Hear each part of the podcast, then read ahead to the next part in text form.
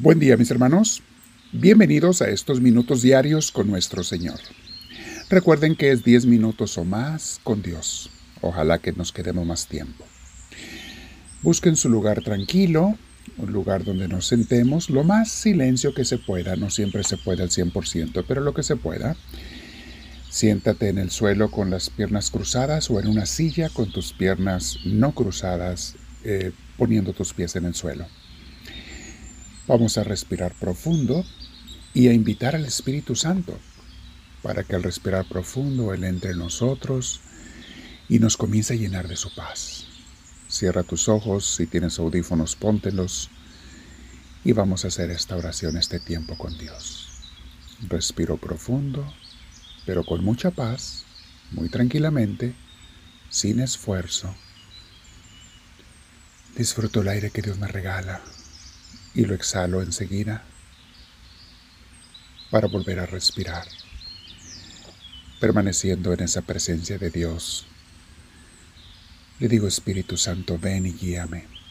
Tómame, enséñame. Tú dime qué es lo que tengo que hacer o no hacer, decir o no decir, no solo en la oración, sino todo el día, Señor. Quiero estar en tu presencia. Gracias por escucharme, Dios mío. Continuamos hoy, mis hermanos, con nuestra miniserie de Vivir en Cristo. Y el tema de hoy se llama Sometiéndome a Cristo para que Él gobierne mi vida. Sí, yo sé, suena muy drástico. Y sin embargo, es la única manera de tener una vida firme y segura junto con una eternidad al lado de Dios. Teniendo a Dios en mi vida. Pero no solamente teniéndolo, si quiero crecer espiritualmente es sometiéndome a que Él me gobierne. Mi Dios y los que somos cristianos a través de Cristo. Mis hermanos, en la cultura moderna se nos anima mucho a ser independientes. Se nos dice lo siguiente a jóvenes y adultos.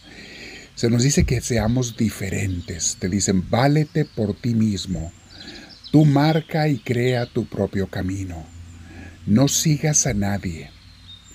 Muchas veces, mis hermanos, se alaba la rebeldía y se desprecia la obediencia. Esa es una tendencia moderna y no porque siempre ha existido por muchas décadas, por muchos siglos, esas tendencias, pero la escuchamos en muchos falsos profetas anunciar eso. Y aunque hay algo de valor en este predicado de ser independiente, obviamente si queremos una forma de independencia, eh, hasta cierto punto, también en este predicado, en estas afirmaciones, hay mucho de engaño.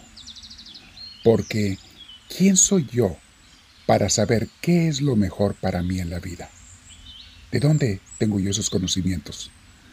¿Qué sabiduría infusa me ha llegado del cielo para sin ninguna experiencia ni estudios respetables, para que yo adivine el destino de cada camino de la vida?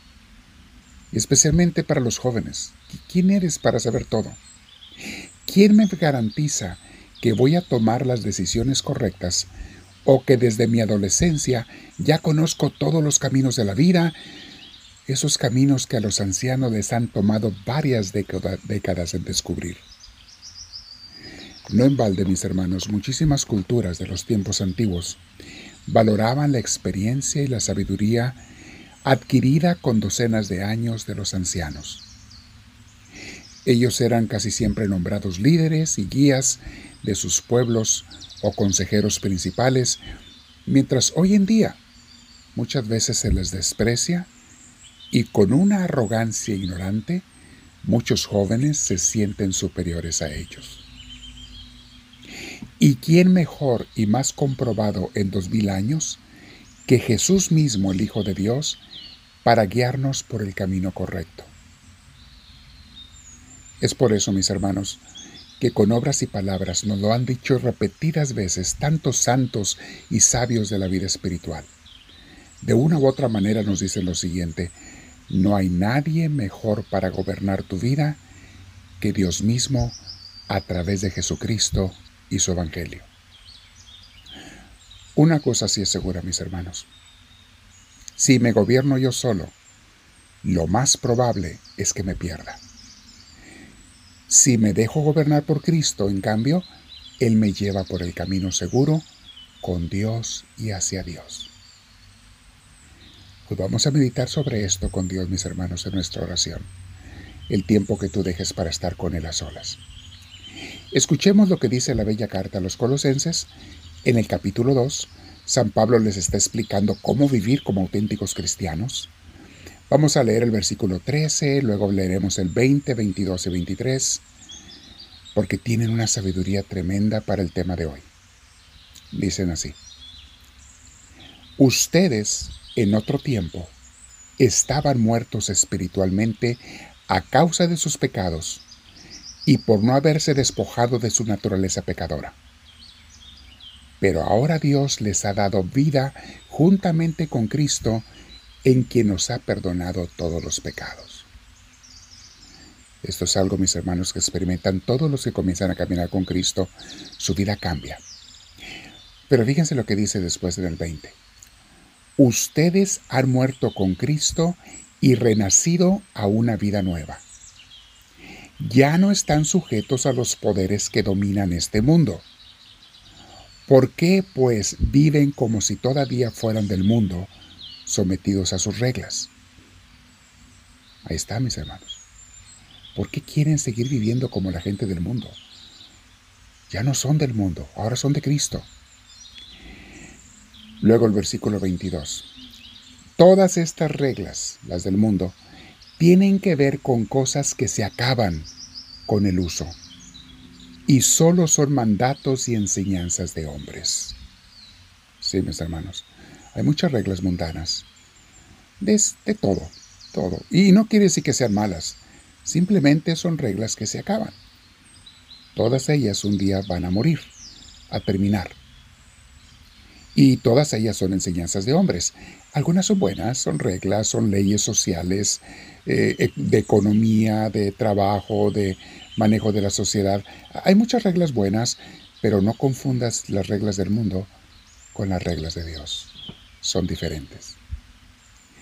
Dice el versículo 23. Es verdad que tales cosas pueden parecer sabias, o sea, lo que el mundo te ofrece.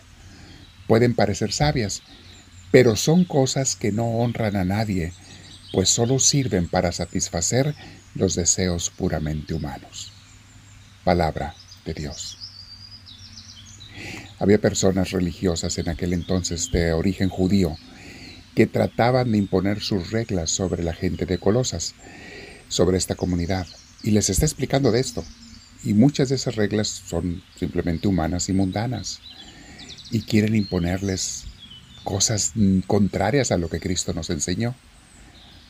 Ustedes y yo ya no nos guiamos por el mundo.